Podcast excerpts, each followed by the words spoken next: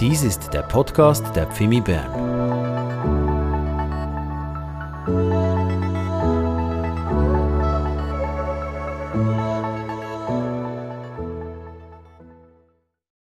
Auch von meiner Seite ein ganz herzliches Willkommen in diesem Gottesdienst. Schön, dass du hier bist. Schön, dass du zugeschaltet bist über den Livestream. Und Dave hat das ja schon wunderbar vorgespurt äh, in der Gottesdienstleitung, uns schon hineingenommen in das Thema, das uns auch heute Morgen beschäftigen wird, Contra Culture. Und eigentlich hat er die wichtigste Sache schon betont. Die Herzenssache der ganzen Sache ist eine Sache des Herzens. Es geht um unser Herz.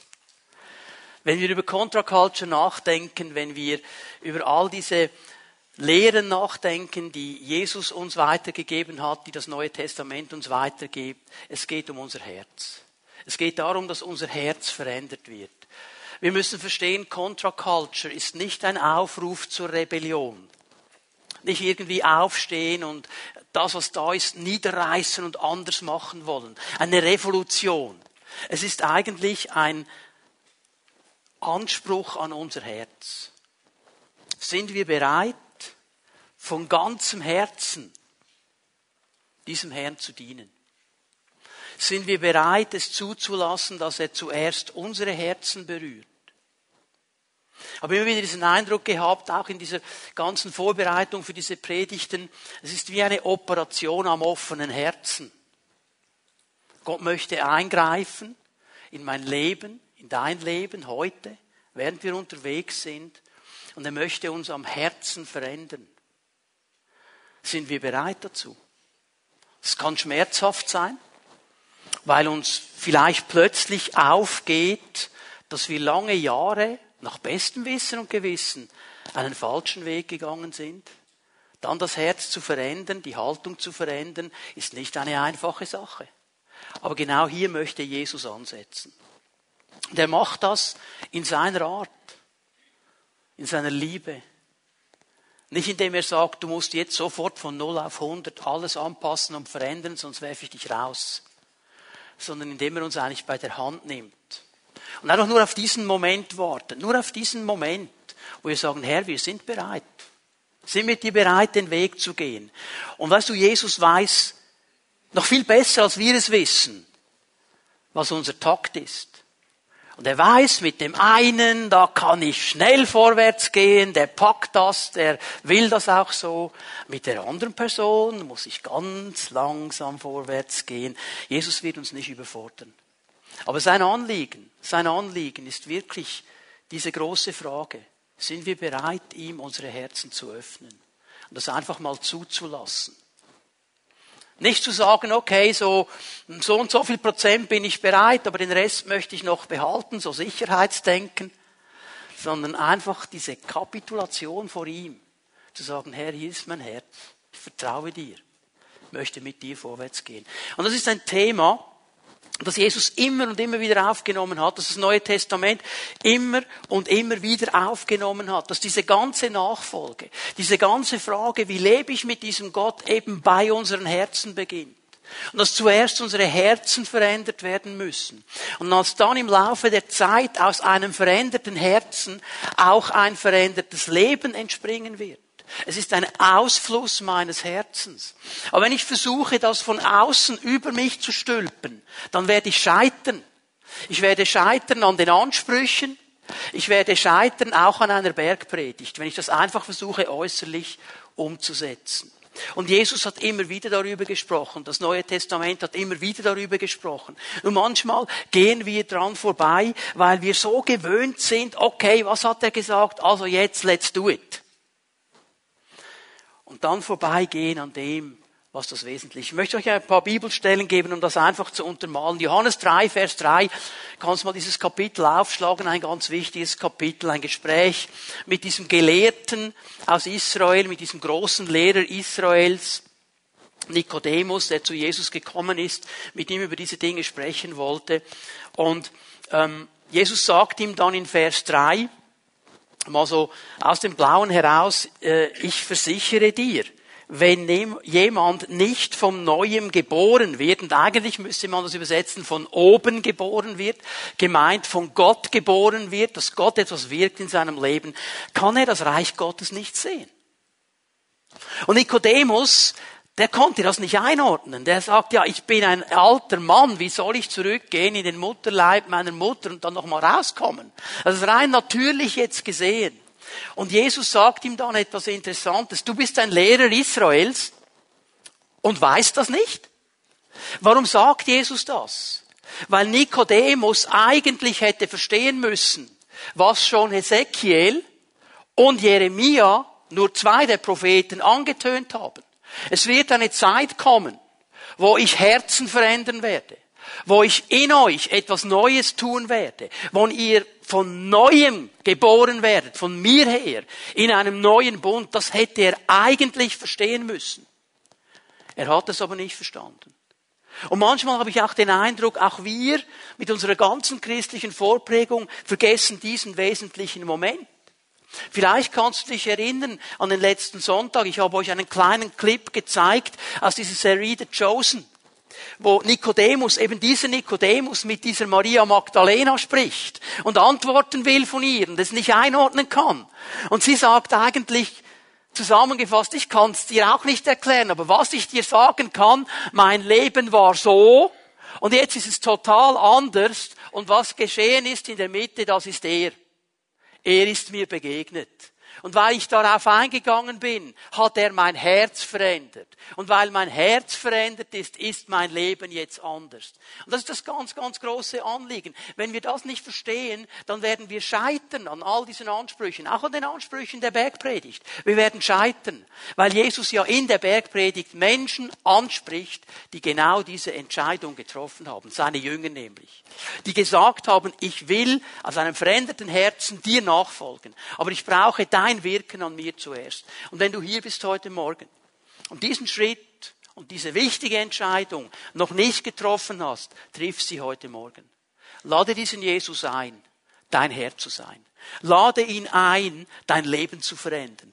Lade ihn ein, dein Herz zu verändern. Lade ihn ein, dir das zu schenken, was er hier Nikodemus verheißen hat. Dieses von neuem geboren werden, von oben geboren werden, wo Gott elementar etwas verändert in unserem Leben.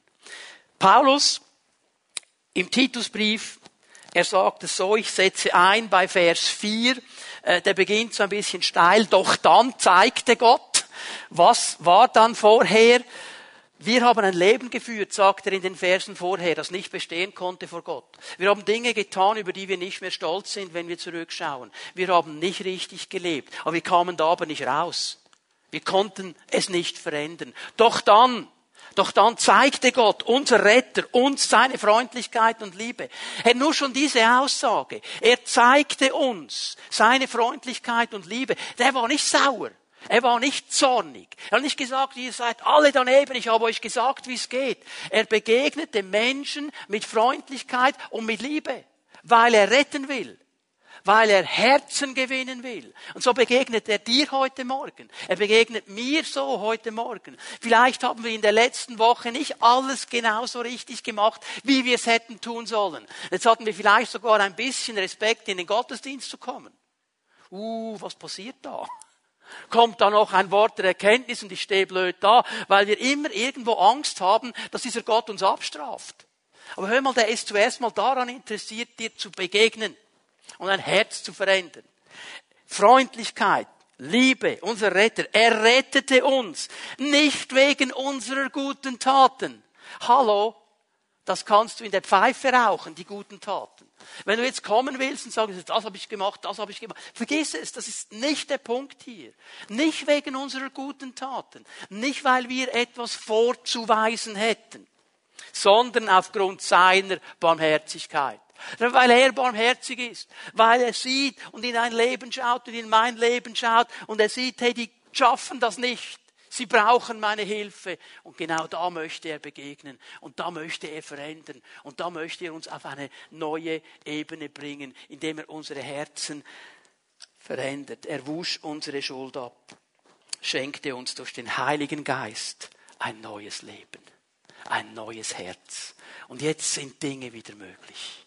Noch ein letztes Wort. Gehen zurück zu Jesus. Fasst es ein bisschen zusammen. Lukas 6, Vers 45. Ein guter Mensch bringt aus seinem guten Herzen gute Taten hervor. Und ein böser Mensch bringt aus seinem bösen Herzen böse Taten hervor. Was immer in deinem Herzen ist, das bestimmt auch dein Reden. Das ist ein interessanter Zusammenhang. Wie kann das Herz gute Taten hervorbringen? Das ist ja hier drin. Das springt ja nicht raus und macht irgendwas. Aber das steuert mein Leben.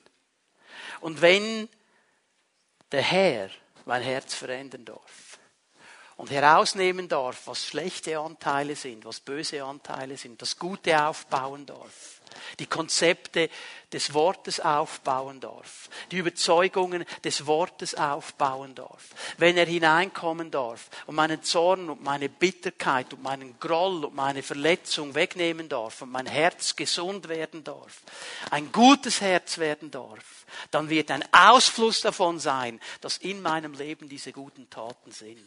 Nicht, weil ich muss, sondern weil es ganz normal ist, weil das Herz verändert ist.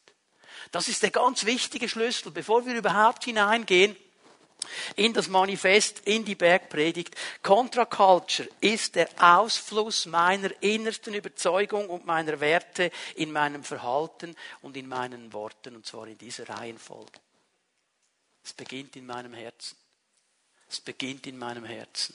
Darum habe ich euch all diese Stellen mal am Anfang noch gezeigt. Es geht um dein Herz. Und die Frage, die du dir stellen darfst während dieser ganzen Botschaft, hey, bin ich bereit, mein Herz wirklich dem Herrn zu geben?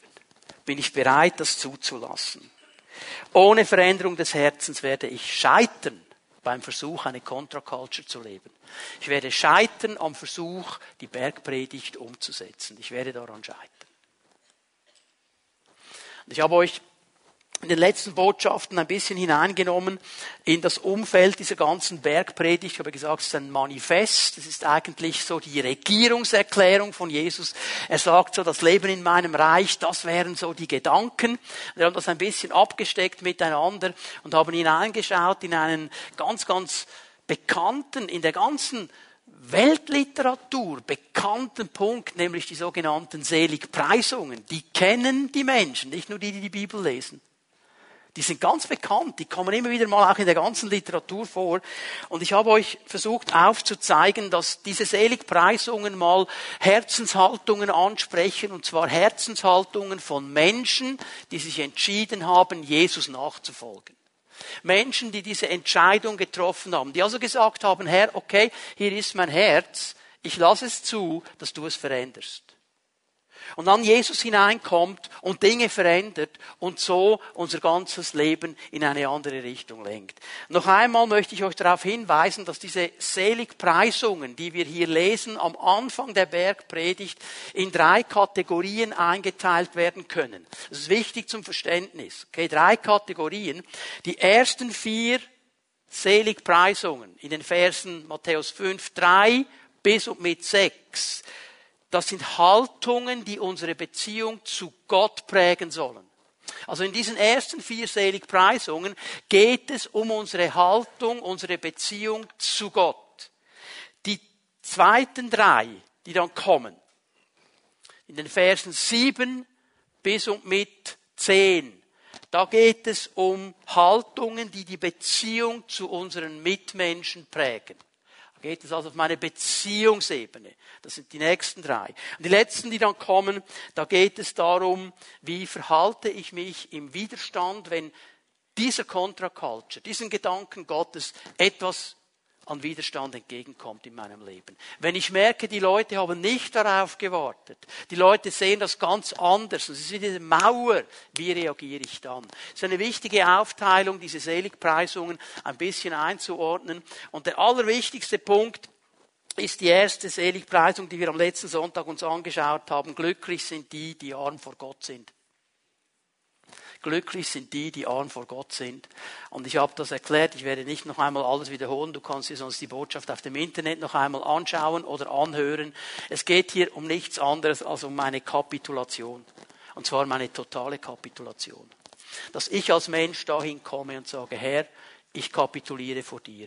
Ich habe nichts zu bringen. Ich habe nichts, was ich geben könnte. Ich kapituliere. Ich stehe auf die Seite, damit du wirken kannst durch mein Leben. Ich verlasse die Bühne, damit du auf die Bühne kommen kannst. Das ist diese Kapitulation. Und jetzt wollen wir mal weitergehen. Wenn ich diese Kapitulation getroffen habe, wenn ich sie ausgesprochen habe. Ich sage, ich will dir Raum machen. Und ja, Leute, es ist mir doch bewusst und ich glaube, es ist uns allen bewusst. Wir treffen so eine Entscheidung. In einem Gottesdienst vielleicht, weil die Musik war gut und die Leute nebendran waren nett und wir sind bewegt und wow, cool, jawohl, wow, mach ich, Herr, will ich. Und dann kommt der Montag da geht es noch einigermaßen. Der Dienstag. Am Mittwoch wird es schon schwierig. Ich spreche doch nicht davon, dass wir einmal so eine Entscheidung treffen und dann hält sie durch bis ans Ende meines Lebens. Ich rede mehr davon, dass ich diese Entscheidung immer wieder treffen muss. Ich muss immer wieder kapitulieren. Wie schnell bin ich, die Dinge wieder selber zu machen? Man hat ja auch eine gewisse Erfahrung. Immer wieder zu kapitulieren eine Entscheidung, die ich immer wieder treffe. Aber wenn ich jetzt weitergehe, lass uns mal Matthäus 5, Vers 4 aufschlagen. Wir wollen uns mal die nächste spannende Seligpreisung anschauen. Glücklich sind die, die traurig sind. Mhm. Denn sie werden getröstet werden. Glücklich sind die, die traurig sind, sagt Jesus, dieses Wort, das er hier braucht, das kann man übersetzen mit Trauer, mit Kummer, mit bekümmert sein über etwas. Traurigkeit, Trauer bekümmert sein. Ja, also auch bei dieser zweiten Seligpreisung scheint sich ein riesen Widerspruch aufzutun. Glück und Trauer geht doch irgendwie nicht zusammen. Ich habe noch niemanden gehört, der gesagt hat, ich bin so glücklich, mein Herz springt über von Trauer. Das scheint nicht zusammenzugehen. Das passt irgendwie nicht. Wie kommt Jesus auf die Idee, zu sagen, solche Menschen sind glücklich? Das scheint nicht zusammenzugehen. Und auch hier möchte ich erwähnen, was ich bei der ersten Seligpreisung gesagt habe. Es geht Jesus hier nicht um Gefühle. Es geht nicht um das Gefühl, ich bin glücklich, ich bin traurig. Es geht um eine geistliche Dimension. Es geht um eine geistliche Ebene. Er spricht hier ja auch eine geistliche Beziehung an, nämlich die Beziehung zu ihm. Was hat das jetzt zu bedeuten, wenn er sagt, glücklich diese Menschen, die traurig sind? Wir leben ja in einer Schöpfung, die gefallen ist. Wir leben in einer Schöpfung, die nicht mehr so ist, wie Gott sie wollte. Wir leben nicht mehr in diesem Garten Eden, in diesem Paradies, wo alles perfekt war, wo alles gestummen hat. Und jeder von uns, der ein bisschen unterwegs ist und ein paar Jahre unterwegs ist in dieser gefallenen Schöpfung, der weiß, es gibt jeden Tag ganz viele Gründe, bekümmert zu sein. Es gibt ganz viele Gründe, traurig zu sein. Es gibt ganz viele Gründe, die mir irgendwo ein Leiden bereiten, wenn ich sie sehe. Da würde ich ja irgendwie durchdrehen, wenn ich nicht verstehe, um was es geht. Aber was spricht Jesus an? Nicht diese Trauer. Nicht diese Trauer, die aus einem Gefühl entspringt, weil du abgelehnt worden bist, weil du hintergangen worden bist und so weiter. Diese Ebene spricht er hier nicht an. Ja, es gibt Stellen, die, da spricht er diese Ebene an, aber nicht hier. Hier in dieser Seligpreisung geht es ihm um eine geistliche Realität. Ich möchte es gleich auflösen, was die Trauer ist und dann von der Bibel her erklären, warum ich darauf komme. Um was geht es hier? Es geht um die Trauer des Menschen, der seinen geistlichen Bankrott verstanden hat und eingestanden hat, der vor Gott gekommen ist und, hat, und gesagt hat, mein Leben bis zu diesem Punkt ist nichts anderes als eine Bankrotterklärung. Ich schaffe es nicht. Und darum ist er frustriert und traurig und enttäuscht, nämlich über die Auswirkung der Sünde in seinem eigenen Leben über das, was er gelebt hat und vielleicht sogar noch das Gefühl gehabt hat, ich bin mit Gott unterwegs da drin. Und er schaut da zurück.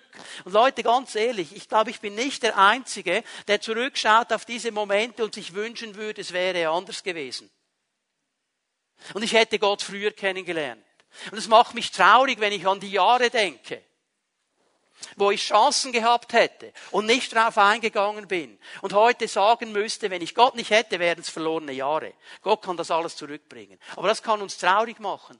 Und weißt du was? Es soll uns auch traurig machen. Es, manchmal habe ich das Gefühl, hey, dann hört man ein Zeugnis Und es kommt jemand und dann erzählt er dir in den schillerndsten Farben, äh, 8K mindestens, Ultra HD, alle Farben, Dolby Surround. Und er erzählt dir das in einer Breite, was er alles gemacht hat, wie er gelebt hat, wie daneben, betrogen und sexuelle Sünde und bam, bam, bam, bam, bam. Eins nach dem anderen erzählt er dir eine Viertelstunde und dann habe ich mich bekehrt und jetzt gehe ich in die Gemeinde, Game Over. Dass man manchmal das Gefühl hat, hallo? Das scheint ja cool gewesen zu sein, jetzt ist Game Over. Nein, jetzt hat das Leben begonnen.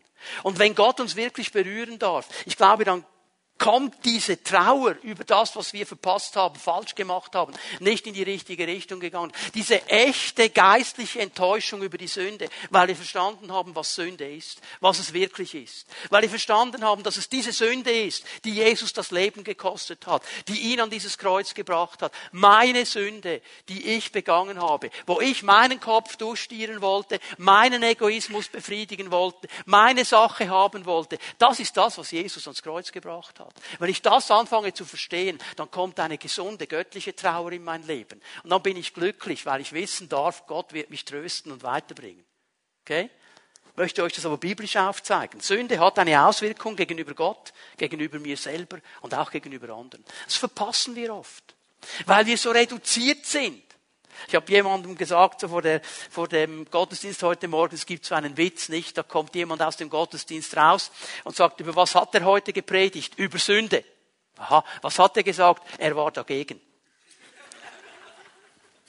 Greift ein bisschen zu kurz. Schau mal, Psalm 51, Vers 6. Psalm 51, Vers 6. Das ist dieser Bußpsalm Davids, nachdem er diese Sünde begangen hat, diesen Ehebruch mit Bathseba, ihren Mann umgebracht hat, eigentlich an die Frontlinie gestellt hat, dass er stirbt. Es geht um zwei Dinge hier. Auftrag zum Mord und Ehebruch, okay? Und schau mal, was er jetzt sagt. Vers 6, Psalm 51. Gegen dich alleine habe ich gesündigt ja, ich habe getan, was in deinen Augen böse ist. Und er spricht Gott an hier. Moment mal. Ja, er hat ja an Bathseba gesündigt und an ihrem Ehemann. Und David hat hier jetzt verstanden, ja, das ist die menschliche Ebene. Aber im geistlichen Bereich bin ich gegen Gott vorgegangen. Ich habe ihn verletzt. Ich brauche mal dieses Wort, um ein bisschen zu zeigen, um was es hier geht. Ich habe ihn verletzt damit.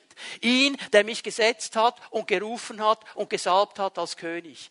Ihn, der mir einen Auftrag gegeben hat, als Leiter dieses Volkes voranzugehen, als Hirte dieses Volkes. Einen moralischen Standard auch zu leben. Ich bin gegen ihn vorgegangen. Natürlich auch gegen Bathseba und gegen ihren Mann. Aber letztlich gegen Gott. Ich habe gegen dich gesündigt, gegen dich allein. Ich habe getan, was in deinen Augen böse ist. Das bekenne ich, damit umso deutlicher wird, du bist im Recht mit deinem Urteil. Du bist im Recht. Dein Richterspruch ist wahr und angemessen. Leute, dahin müssen wir wieder zurück. Weil heute diskutieren wir. Ist das jetzt schon Sünde oder ist es noch nicht? Weil wir versuchen dauernd mit Gott irgendwie ein, ein Schnäppchen zu machen. Ja, du weißt, ich habe es ja nicht so gemeint und so. Wir müssen wieder neu verstehen, um was es hier wirklich geht. Und wenn ich diesen Filter, diese Brille mir anziehe und mein Leben anschaue, wie es war vor Jesus und manchmal sogar danach, werde ich traurig. Weil ich merke, was eigentlich passiert in dieser ganzen Sache. Ich verstehe weiter und ich bin weiter in den Psalmen. Psalm 32. Ich werde ab Vers 3 lesen. Ich betone einfach Vers 1 und Vers 2 in diesem Psalm. Es ist eine alttestamentliche Seligpreisung. Beide Verse beginnen nämlich mit dem Wort glücklich ist der Mensch, Asher Haish. Genau wie Jesus es sagt hier in der Seligpreisung in der Bergpredigt. Glückselig ist. Okay? Und er sagt in diesen Versen 1 und 2 eigentlich, der Mensch, der Vergebung bekommt, der ist glücklich, ist ein glücklicher Mensch. Gott hat die Schuld weggenommen. Und jetzt kommt eine interessante Formulierung in Vers 3, weil er uns nämlich erklärt, was geschieht wenn Sünde in meinem Leben ist und ich nicht damit umgehe, solange ich meine Schuld verschwieg, wurde ich von Krankheit zerfressen. Den ganzen Tag habe ich nur gestöhnt. Ist uns bewusst, dass Sünde etwas auslöst in uns? Dass etwas geschieht? Wenn ich Sünde zulasse und nicht richtig damit umgehe, geschieht etwas in mir? Tag und Nacht lastet deine Hand auf mir, da verging mir aller Lebensmut, ich verlor jede Kraft wie unter stechender Sonnenglut. Warst du schon mal so richtig in der Hitze? In der Wüste, so 40 Grad, knallbumm? Dann ist es schwierig, jeder Schritt wird schwierig. Und könnte es sein, dass dieses Schwierige, dieses Mühsame, dieses komme nicht mehr vorwärts, daran liegt, dass du mit Bereichen deines Lebens nicht im Reinen bist, vor Gott nicht und vor den Menschen. Komm zu ihm heute Morgen und erlebe seinen Trost in diesen Bereichen, dass er dich freisetzen kann. Weil jetzt kommt nämlich der nächste Vers. Dann endlich bekannte ich dir meine Sünde, meine Schuld verschwieg ich nicht länger vor dir. Ich sagte, ich will dem Herrn alle meine Vergehen bekennen und du, ja du, befreitest mich von der Last meiner Sünde. Und in diesem Moment, wo das geschieht, wird aus Traurigkeit Freude. Bist du glücklich?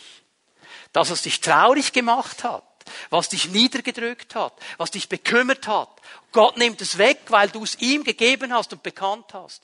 Und dann kommst du in das hinein, was Jesus eigentlich möchte. Und das wäre seine Idee, sein Gedanken. So wir erkennen, wie eng diese beiden Seligpreisungen miteinander verbunden sind. Diese klare, kompromisslose Hingabe an Gott, diese Bankrotterklärung. Sagen, Herr, ich kann nichts bieten und ich will nichts bieten. Und lässt uns dann unser Leben in den Augen Gottes sehen. Und lässt uns erkennen, dass vieles anders werden könnte. Und das macht uns vielleicht traurig. Und genau hier kommt dann die Verheißung. Ich will euch trösten. Sie werden Trost erfahren. Sie werden Trost erfahren. Lass uns mal schnell ins Neue Testament weitergehen. 2. Korinther 7, Vers 10. Paulus sagt es so mit seinen Worten. Gott kann die Traurigkeit in unserem Leben benutzen, um uns zur Umkehr von der Sünde und zur Suche nach der Erlösung zu bewegen. Er macht genau diesen Zusammenhang. Es sind Menschen, die traurig sind, weil sie erkannt haben, in meinem Leben sind Dinge und waren Dinge, die sind nicht in Ordnung, ich will anders sein, ich will mein Herz verändern. Diese Traurigkeit werden wir nie bereuen. Schaut er zurück und sagt, okay, ich kann glücklich sein über diese Traurigkeit, weil sie hat mich vorwärts gebracht. Eine Traurigkeit ohne solche Umkehr führt zum Tod. Die macht uns kaputt. Und ich glaube, das ist einer der ganz, ganz großen Bereiche, wo unsere Gesellschaft leidet. Dass man mit diesen Dingen nicht mehr umgeht. Sie versucht schön zu reden und so lange versucht Fake News in die Welt zu setzen, bis das, was Lüge ist, zur Wahrheit wird und man nichts mehr anderes sagen darf. Und die Gesellschaft geht daran kaputt. Und Jesus hat uns hier eine Lösung gegeben vor ihm zu stehen, ehrlich zu sein, echt zu sein. Wenn ich Bankrotterklärung mache, dann muss ich nichts schönreden. Er weiß ja genau, was in meinem Herzen ist. Er möchte mir begegnen. Der Mensch, der eine kompromisslose Hingabe an Gott vollzieht, ist glücklich zu preisen. Warum? Einmal, weil er in einer offenen Beziehung mit Gott steht, die geprägt ist von Ehrlichkeit. Da hindert nichts zwischen Gott und ihm. Dann aber, weil er diese Vergebung empfangen darf. Und immer wieder empfangen darf. Immer dann, wenn ich einen Fehler mache, zu Gott zu gehen und zu sagen, Herr, es tut mir leid. Ich möchte das eigentlich so nicht. Ich habe versagt hier. Vergib mir. Reinige mich mit deinem Blut.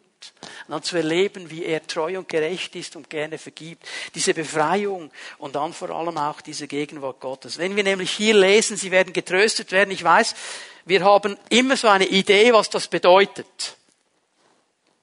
Dass Gott nämlich kommt und mich dann sofort rausnimmt und irgendwie happy macht und so weiter. Muss nicht so sein. Jetzt bin ich ein bisschen Spielverderber, ich weiß. Psalm 23. Und wenn ich wandere durch das finstere Tal der Todesstadt, dein Stecken und dein Stab machen was? Sie trösten mich. Ja, Leute, ist er im Tal der Todesschatten oder nicht? Der ist immer noch da. Und wer ist auch noch da? Jesus ist da. Dein Stecken und dein Stab. Deine Führung, deine Autorität ist auch da. Und nur schon das tröstet mich.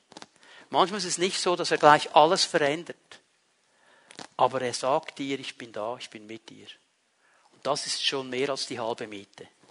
Glücklich, die, die traurig sind, sie werden getröstet werden. Wir gehen zur nächsten Seligpreis und glücklich sind die Freundlichen und Bescheidenen, denn ihnen wird die ganze Erde gehören. Ich habe mich bewusst hier für diese äh, Übersetzung, das ist das neue Leben entschieden. Ich weiß, die meisten Übersetzungen, die haben hier den Begriff sanftmütig. Glücklich sind die Sanftmütigen, denn sie werden die Erde besitzen. Und jetzt wäre die Frage, die ich dir stellen würde heute Morgen, genau dieselbe, die ich am letzten Sonntag gestellt habe. Was ist eigentlich sanftmütig? Ja, wir reden davon, wir lesen es in der Bibel, haben wir verstanden, was sanftmütig wirklich ist. Was bedeutet das denn? Und diese Umschreibung hier in Neues Leben kommt auf einen interessanten Punkt. Ähm, ich möchte es mal so sagen, das Wort, das Jesus gebraucht, man könnte es so erklären und deuten. Es ist diese Haltung einer ruhigen, ehrfürchtigen und demütigen Unterordnung unter den Willen und die Pläne Gottes.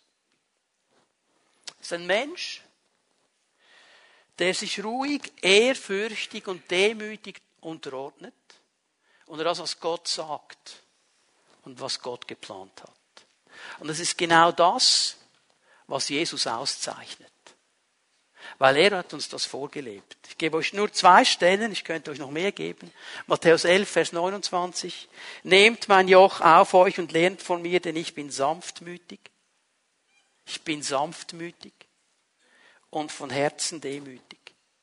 So werdet ihr Ruhe finden für eure Seelen.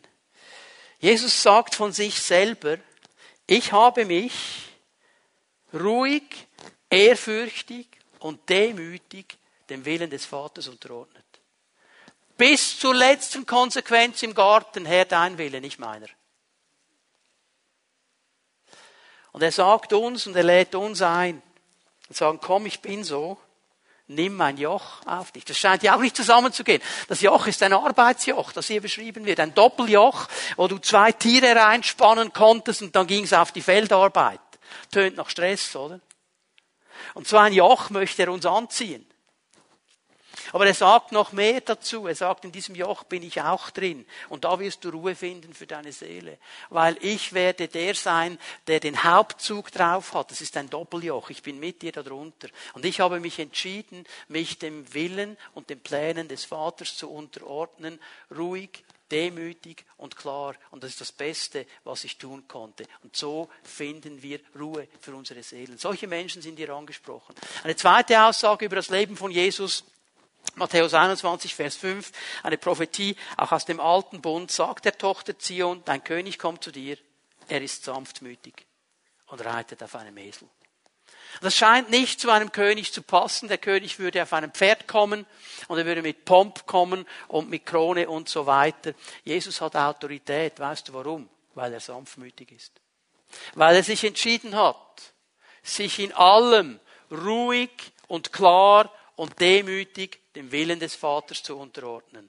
Darum hat er diese geistliche Power. Und auch mit dieser Seligpreisung betont Jesus einmal mehr diese Kontinuität zwischen dem alten und dem neuen Bund. Was bedeutet das für dich und mich? Wenn Jesus jetzt sagt, glücklich sind diese Menschen, und er beschreibt ja eigentlich, denkt daran, immer noch die Beziehung zu ihm. Um was geht es? Ich möchte euch das Bild zeigen, das im alten Bund aufgezeigt wird. Psalm 37. Im Psalm 37 wird ein Mensch beschrieben, der das erlebt, was viele von uns immer wieder erleben in dieser gefallenen Schöpfung. Dass sie nicht gut behandelt werden, dass sie betrogen werden, dass sie unterdrückt werden, dass es nicht so läuft, wie es eigentlich hätte laufen sollen und dass es Menschen gibt, die das ausspielen und machen und immer wieder machen und auf den ersten Blick scheinen die noch damit durchzukommen. Das scheint denen noch gut zu gehen. Mit ihrer Haltung. Mit der Art und Weise, sie betrügen dich und werden noch vom Chef gelobt.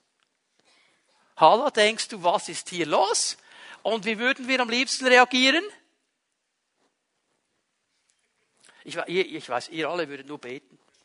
Oh Herr, Halleluja, segne ihn. Mhm. So, jetzt gebe ich dir die Medizin, Psalm 37, Vers 7. Überlasse dich ruhig dem Herrn und warte, bis er eingreift.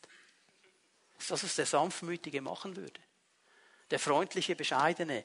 Überlasse dich ruhig dem Herrn, warte, bis er eingreift. Gerate nicht in Zorn über den, der auf seinem bösen Weg auch noch Erfolg hat.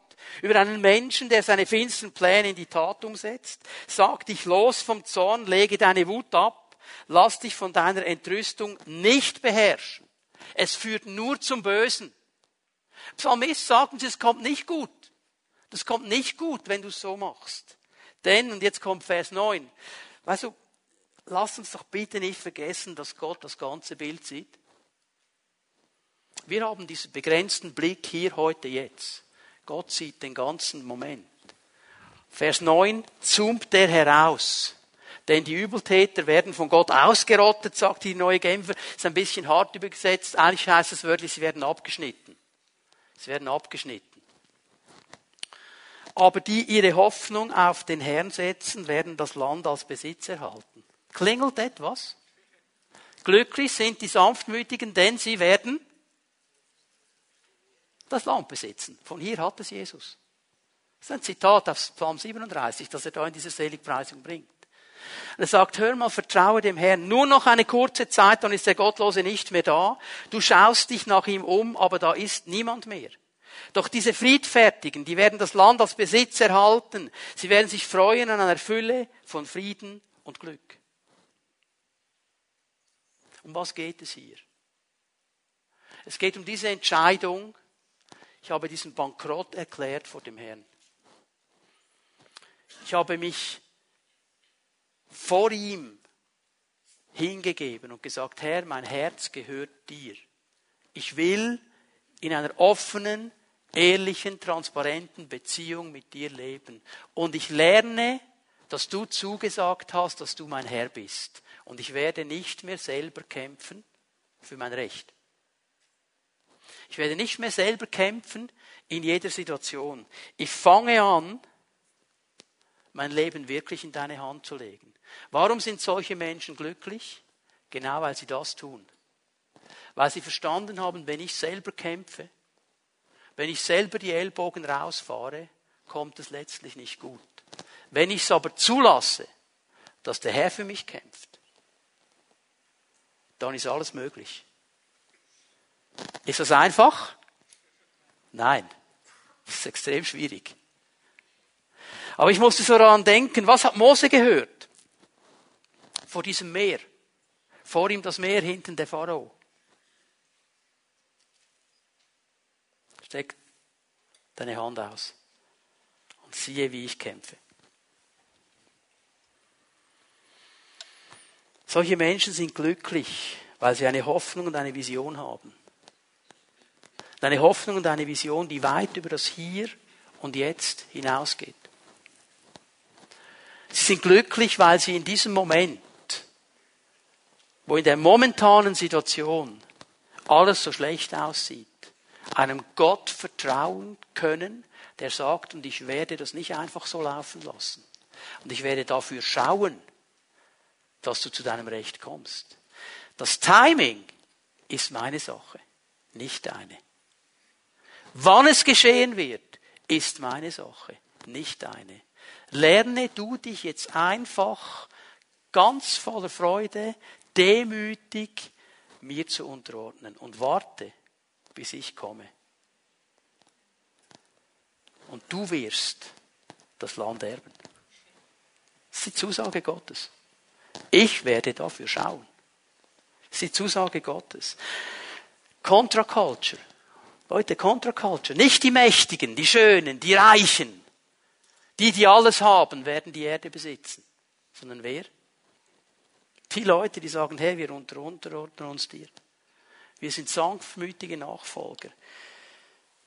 Jesus, wir sind mit dir unterwegs. Und er kommt so weit, dass er sagt, wir werden die ganze Erde besitzen. Natürlich spricht er hier primär mal davon, wenn er dann kommen wird und sein Reich aufbaut. Aber das fängt schon jetzt an in gewissen Bereichen. Ich möchte dir das zurufen heute. Ich spüre in meinem Geist, dass ein paar Leute hier sind und ihr seid genau in so einem Moment jetzt. sind Dinge geschehen in deinem Leben, die nicht in Ordnung sind. Ja, die sind nicht in Ordnung. Und der Herr sagt dir heute Morgen, jetzt hörst du auf zu kämpfen und vertraust mir. Habe den Mut, das zu tun.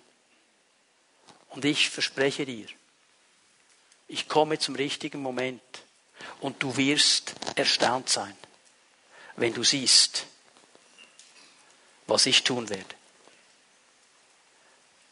Du wirst erstaunt sein. Und ich glaube, wenn wir einmal bei ihm sein werden, werden wir viele Situationen in unserem Leben sehen, die Gott wie Revue passieren lässt.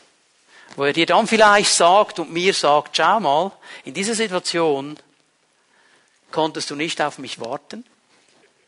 Du hast selber gekämpft und du hast das und das dabei rausgeholt. Es ist nicht immer nur ohne Erfolg, okay? Ich zeige dir jetzt mal, was geschehen wäre.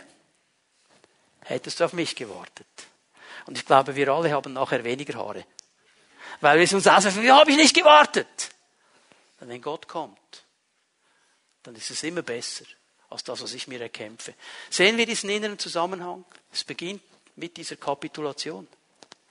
Es beginnt mit diesem Einordnen der Dinge, die Gott sagt. Traurig zu werden über die Dinge, die er nicht will. Zu sagen, die will ich auch nicht mehr. Und dann einfach zu sagen, Herr, ich will dieser freundliche Mensch sein. Ich will dieser Mensch sein, der sich einfach dir unterordnet, sanftmütig und warten, bis du kommst. Die letzte Seligpreisung schauen wir uns ganz schnell noch an. Auch diese Seligpreisung geht bestimmt unsere Beziehung zu Gott. Glücklich sind die, die nach Gerechtigkeit hungern und dürsten, denn sie werden sie im Überfluss erhalten. Gerechtigkeit, Gerechtigkeit.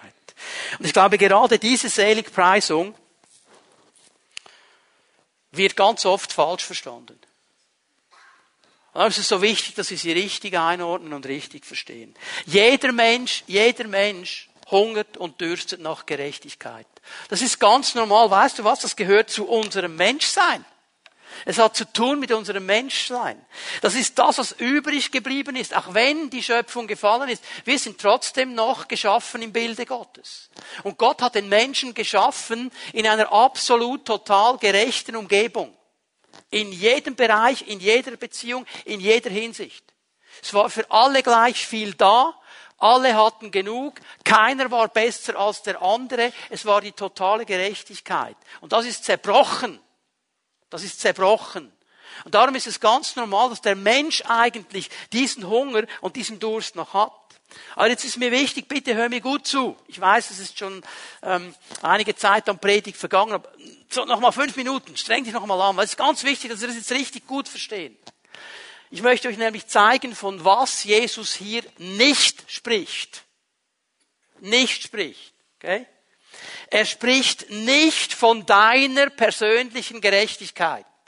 Also, dass du oder ich, wer immer wir sind, zu jedem Moment, an jedem Ort, in jeder Situation absolut gerecht behandelt werden. Davon spricht er nicht. Und das ist auch nicht sein Ziel. Ist nicht sein Ziel. Er spricht auch nicht von sozialer Gerechtigkeit.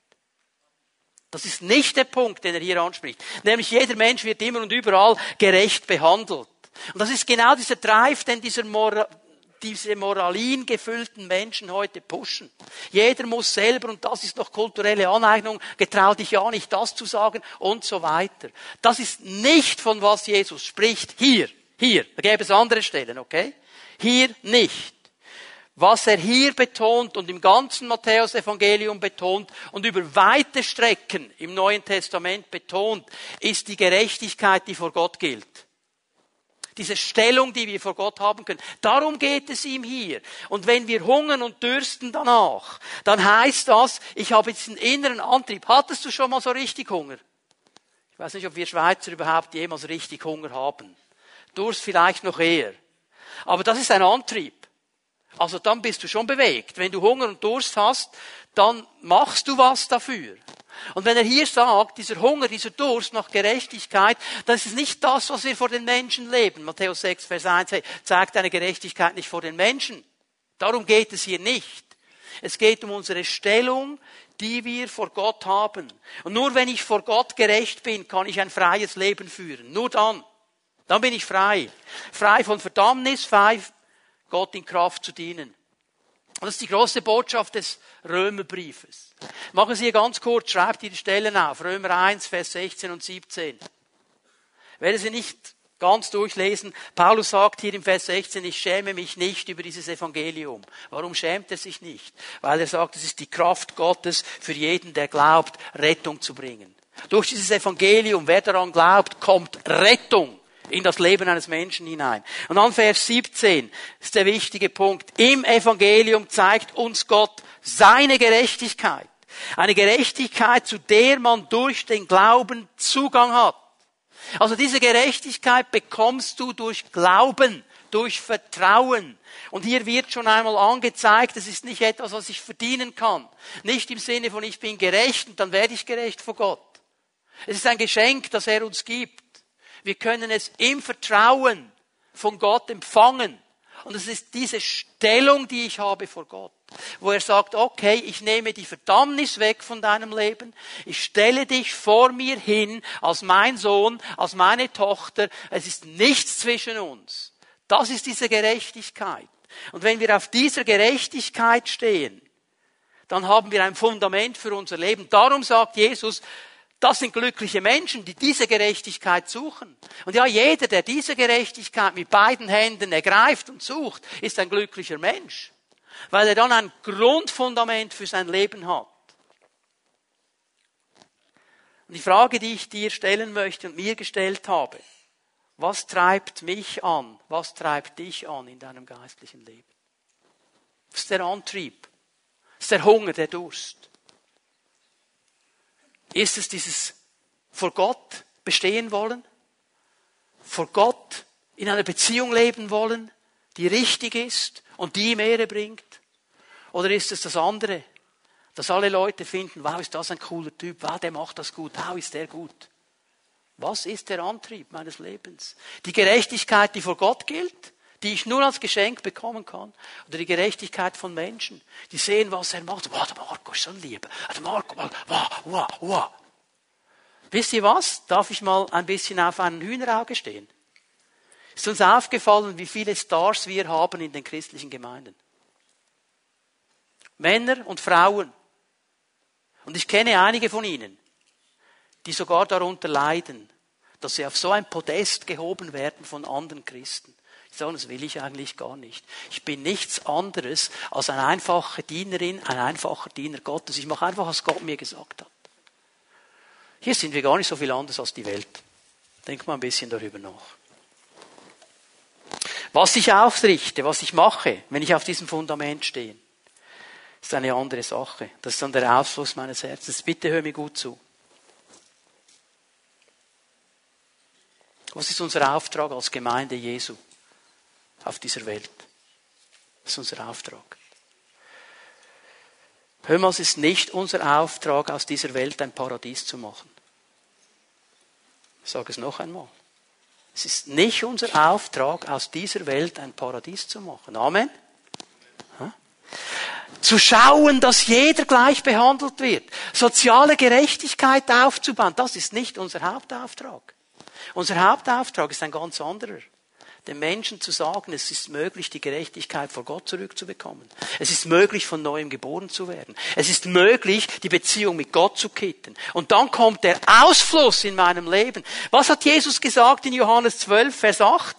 Als sich die Jünger aufgeregt haben, dass diese Frau da dieses kostbare Nardenöl über ihn ausgegossen hat. Oh, man hätte das Geld den Armen geben können. Was sagt Jesus? Ja, Johannes 12, Vers 8, kannst du es lesen? Ihr werdet immer Arme unter euch haben. Aber das, was sie getan hat, war richtig in diesem Moment. Was sage ich damit? Bitte zitiere mich da nicht falsch, okay? Ich sage nicht, das ist kein Auftrag, den wir haben. Aber wenn wir versuchen, das Paradies aufzubauen, um für alle soziale Gerechtigkeit zu finden, werden wir daran scheitern. Weil das wird einer machen, wenn er kommt. Weißt du, wie sein Name ist? Jesus. Das ist sein Name. Und er wird zurückkommen auf diese Erde und wird sein Reich aufbauen. Und sogar dann wird es schwierig werden, wenn du die Texte mal genau liest. Aber Was habe ich für eine persönliche Verantwortung? Als Nachfolger Jesu, stehend auf dieser Gerechtigkeit, mich freuend an all den Segnungen, die Gott mir schenkt, mit ihm unterwegs zu sein. Und ich stelle mir immer die Frage, was kann ich hier in diesem Moment für einen Unterschied machen? A, Jesus muss ich einen machen und B, was genau muss ich machen? Und wenn jeder von uns sich diese Frage stellt, weil er verstanden hat, ich stehe auf dieser Gerechtigkeit von Gott, ich bin mit ihm unterwegs, ich kann ein glücklicher Mensch sein, ich kann ein gesegneter Mensch sein. Und jeder von uns würde überlegen, A, Herr, muss ich hier etwas tun? Habe ich eine Verantwortung? Und B, was ist sie ganz genau? Kannst du dir vorstellen, was geschehen würde? Ganz viel. Weil wir dann nämlich in dem drin sind, wo Gott uns haben möchte. Und das tun, was er möchte. Hat Jesus jeden Blinden in Israel geheilt? Hm? Hat er jeden Gelähmten geheilt? Aber was hat er immer gemacht? Genau hingehört. Und das getan, was Gott wollte. Und manchmal kümmern wir uns so um alle anderen, dass wir an dem vorbeigehen, was Gott dir und mir als Auftrag gegeben hat. Aber wenn ich mich fokussiere auf das, was mein Auftrag ist, und du dich fokussierst auf deinen Auftrag, ich glaube, dann werden wir das Optimum herausholen.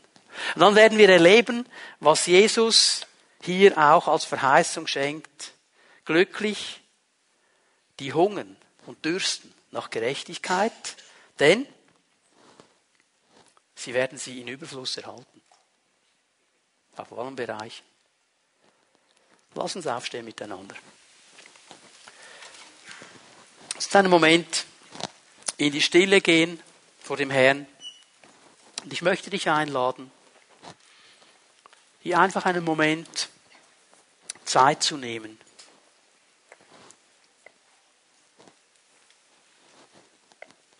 Du so vor dem Herrn stehst.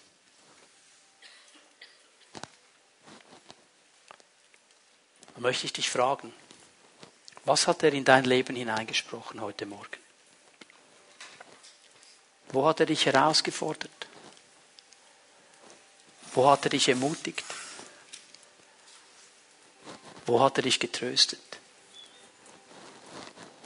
Was gibst du ihm für eine Antwort?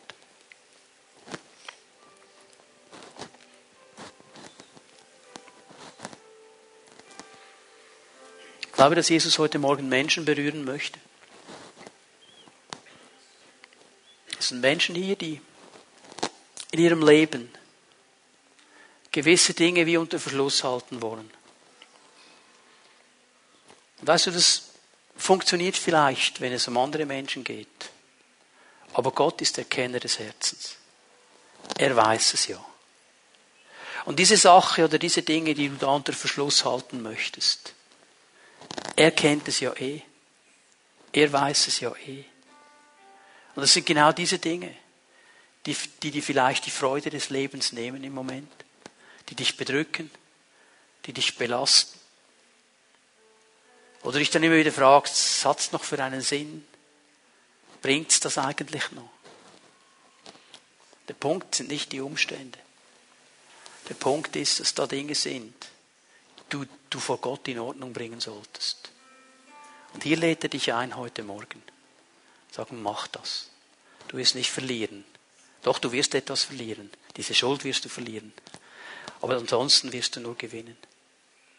Und ich glaube, er spricht die Menschen an, die gekämpft haben und kämpfen für ihre Sache.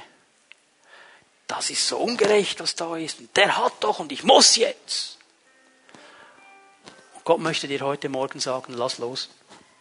Lass los. Leg die Dinge weg. Leg die Waffen weg. Leg die Argumente weg. Lass mich kommen in die Situation. Vertraue mir. Hab Geduld. Ich werde kommen und die Situationen verändern. Und dann sind einige Menschen hier, und dich hat er angesprochen, weil du vielleicht heute Morgen gemerkt hast, ich mache so viele Dinge unter diesem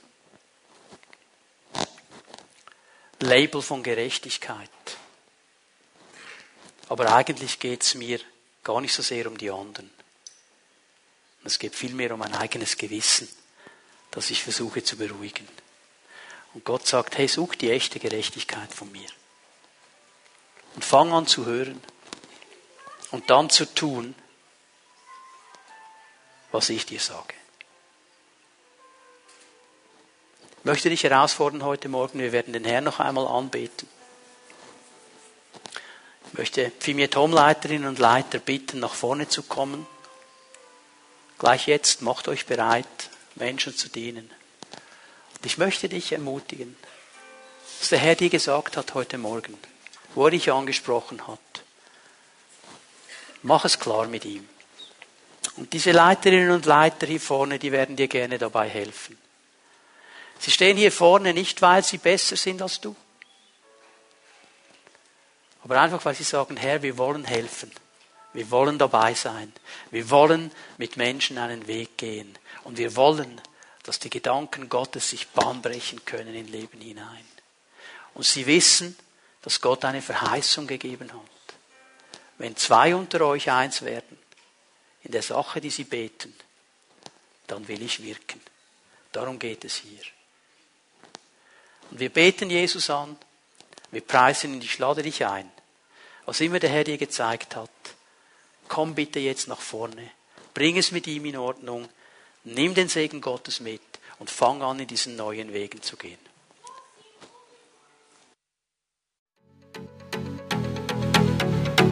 Wenn Sie sich durch diese Verkündigung angesprochen fühlen, nehmen Sie doch mit uns Kontakt auf unter info at fimibern.ch. Wir sind gerne für Sie da. Gottes Segen und auf Wiederhören.